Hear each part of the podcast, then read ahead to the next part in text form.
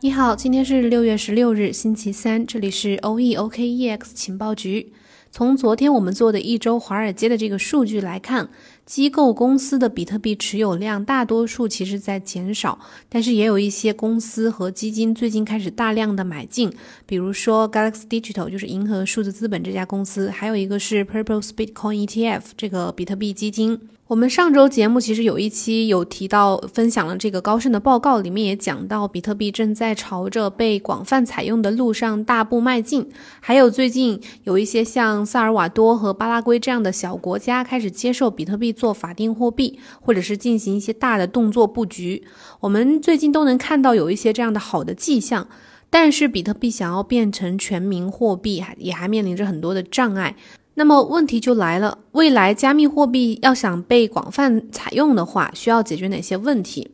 从默默无闻到天下皆知，比特币其实诞生已经有十多年了，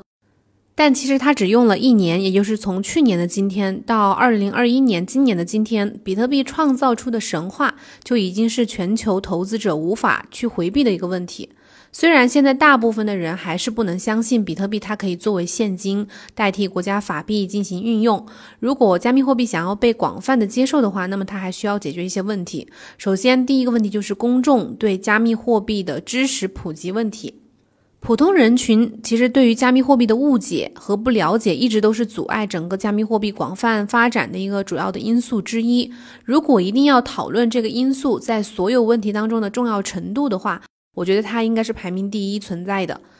我们都知道，加密货币其实也是分三六九等的，或者说，呃，换种说法就是有分主流币和非主流币，或者说山寨币这种说法。排名第一的呢是比特币，第二的是以太坊。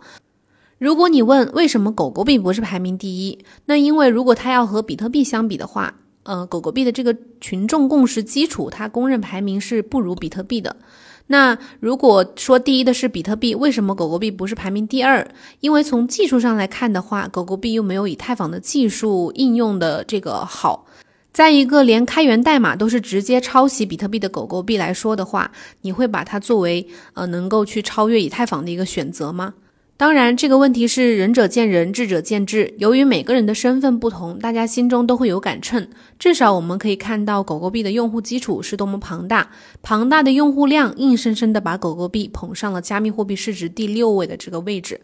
把这一加密货币当中的共识机制放在现实当中也是成立的。如果想要加密货币得到广泛采用的话，起码需要庞大的用户量。尤其现在的年轻人越来越多有接受加密货币的这个想法。他们习惯于学习和适应新事物，但是这是远远不够的。只有围绕加密货币开始针对所有年龄人群开展一个知识普及，才能在未来去看到它的广泛的使用。比如说汽车驾驶就是这样的。那第二个比较大的问题就是加密货币的这个波动性的问题。这个我们都知道，今年是非常疯狂的一年，我们看到了大幅的上涨，加密货币疯狂的升值。甚至开始有人说今年是加密货币元年，但是仔细的一想，这未必是一个好消息。价格的上涨对于投资者来说是好，是一件好事，因为他们可以获利。但是只有加密货币的价格稳定，才能获得国际上的更普遍的一个广泛的接受。货币的稳定性会让加密货币成为可靠的价值储存手段。拥有了稳定性，才可以和各国的法定货币去来一次真正的较量。不然，世界各国拒绝加密货币的理由，我们闭着眼睛猜也知道，肯定有一条就是它的价格波动太大。不过呢，这一点其实回到加密货币它诞生的初衷，它本来也不是为了去成为呃法定货币这样的身份去诞生的。所以说，加密货币价格的快速上涨和下跌会削弱它加密货币呃被广泛使用的一个可能性。包括我们之前说的，为什么比特币 ETF 一直不通过？SEC 那边的理由呢？每次都会有一条是它的这个价格波动太大，受操纵的这个影响。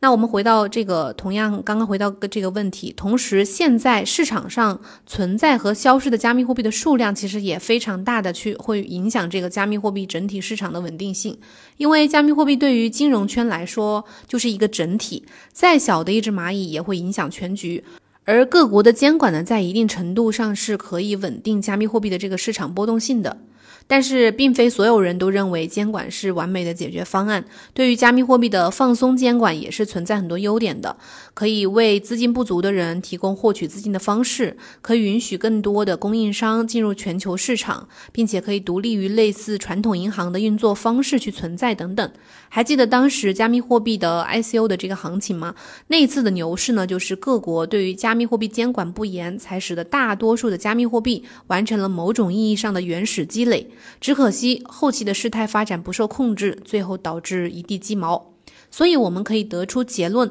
完全不受监管的加密货币将会阻碍它的，呃，去实现它的稳定性。如果没有监管的存在，没有任何监管的存在，那任何一个因素都会导致加密货币的价格瞬间发生变化。而我们接下来需要寻找一个可以将稳定性和轻监管这个两个优势结合在一起的比较平衡的一个方式，才是比较完美的一个方案。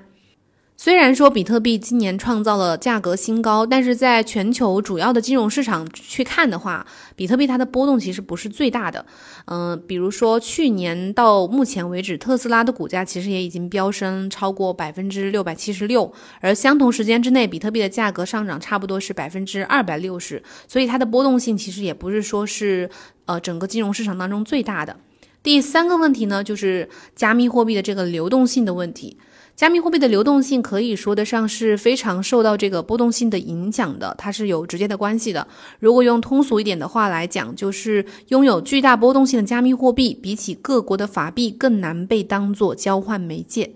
现在大部分币圈的投资人呢，都是通过交易平台去进行出入金的操作，比如将加密货币转换成法定货币，也就是我们通常会经历的第三方交易或者是场外 OTC 这种交易。但是往往通过这种方式呢，可能会出现一些，呃，比如你涉及到你的对手方，会有一些商家是涉及的洗钱或者是黑钱或者是钱包被盗的这些问题。在国际上有一些公司的呃服务会去试图解决这个问题，一些平台允许买家使用加密货币购买了商品或者是服务，同时又会允许供应商直接接受以他们选择的法定货币付款。比如说之前火爆的那个特斯拉，通过支持比特币付款来购买汽车，还有 NBA 的小牛队支持使用比特币支付来购买比赛的门票。另外还有贝宝接受比特币支付，星巴克，美国最大的珠宝零售商之一 Max Jewelers，还有戴尔、微软、游戏发行平台 Steam，他们都相继宣布支持比特币支付等等。甚至在一些比较极端的情况下，加密货币在通货膨胀特别严重的国家做到了与法定货币同一级别的这样的一个地位。比如我们刚刚提到的轰动全球的最近的萨尔瓦多的这个事件。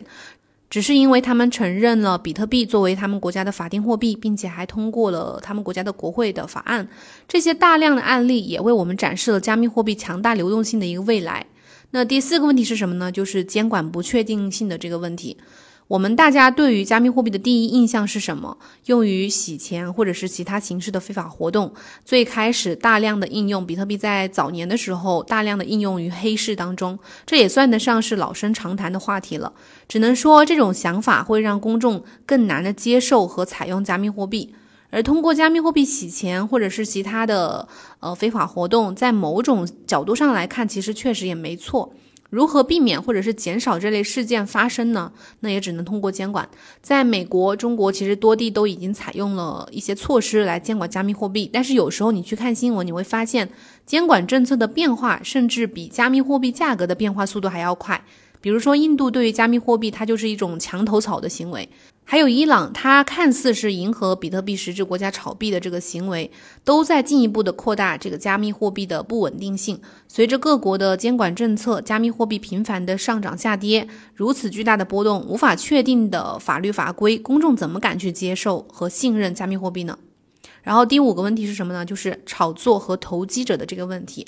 炒作是加密货币不可避免的问题，谁敢拍着胸脯说比特币没有一丝泡沫的？但是比特币泡沫不是问题，让比特币产生泡沫的人才是问题所在。就比如房价问题，房价本身没有泡沫吗？相信大多数人都会说有泡沫。但是房价泡沫如何解决的呢？就是把所有有泡沫的房子全部推平吗？当然不是。要解决问题，还是得对症下药，要从炒房的人这个根源入手。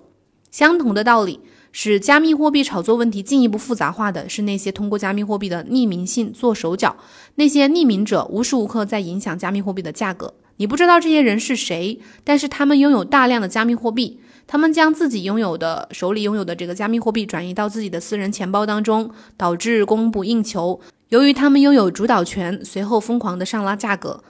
我们经常会看到某某加密货币一天上涨十倍、三十倍，想要一夜暴富的散户呢，就会去追高，最后被割，这都是血淋淋的事实。依旧也是个老生常谈的话题。狗狗币的持币地址，狗狗币的这个总持币人数呢是三百五十万之多，前一百名持币占比是百分之七十七点七三，第一名占到了百分之二十八点三二，拥有三百六十七亿枚狗狗币。第二名占比是百分之三点八八，拥有五十亿枚狗狗币。现在一枚狗狗币差不多是两块左右，所以这些所谓的加密巨鲸可以对加密货币的价值去产生一个非常大的影响。如果没有监管和市场监控的话，那这些巨鲸是你基本上没有办法去阻止的，你甚至不知道是不是被砸盘了，连自己是怎么被割的都不知道，这难道不是一种悲哀吗？在加密货币诞生之初，很多人把加密货币作为一种快速致富，而不是一种新的货币形式。我们之前面提到的说，一七年的 ICO 爆发导致的比特币泡沫，迅速的让一个人走上巅峰，下一秒又坠入了地狱。所以这个问题呢，就需要我们去意识到一个什么一个观点呢？就是加密货币并不只是作为一种单纯的快速赚钱的方式，而是去作为一种新型的这种货币形式。最后还有一最后一个问题，就是加密货币技术以及它的易用性的问题，这也是一个比较大家聊的比较多的话题。日常生活当中使用加密货币，现阶段的加密货币它的使用是需要一定技术的，不像是我们平时呃出去购买东西，我们只需要简简单单的使用支付宝、微信扫一扫就可以了。对于那些不熟悉加密货币、区块链技术的人来说，这简直是噩梦。两者之间的易用性的难度完全不是一个级别的。使用加密货币呢，需要使用特定的钱包，转账需要特定的地址，区块认证的时间证明，还有矿工费的支付等等，这么麻烦的买卖，真的还不如直接使用现金支付来的方便。加密货币需要降低它的难度，最好是呃变得跟支付宝、微信这些软件一样轻松使用，才能做到一个广泛使用的这种情况。其次就是加密货币的可扩展性的问题，就像是蓝牙耳机现在可以做到安卓和苹果互通有无，加密货币也需要做到与所有类型的软件去兼容。而现在加密货币最缺乏的就是互操作性，这意味着加密货币很难在全球范围内实现快速便捷的交易，特别是一些小额交易会特别的拥堵。如果想要加密货币被广泛的采用的话，那首先要确保区块链技术的互操作性的这个问题。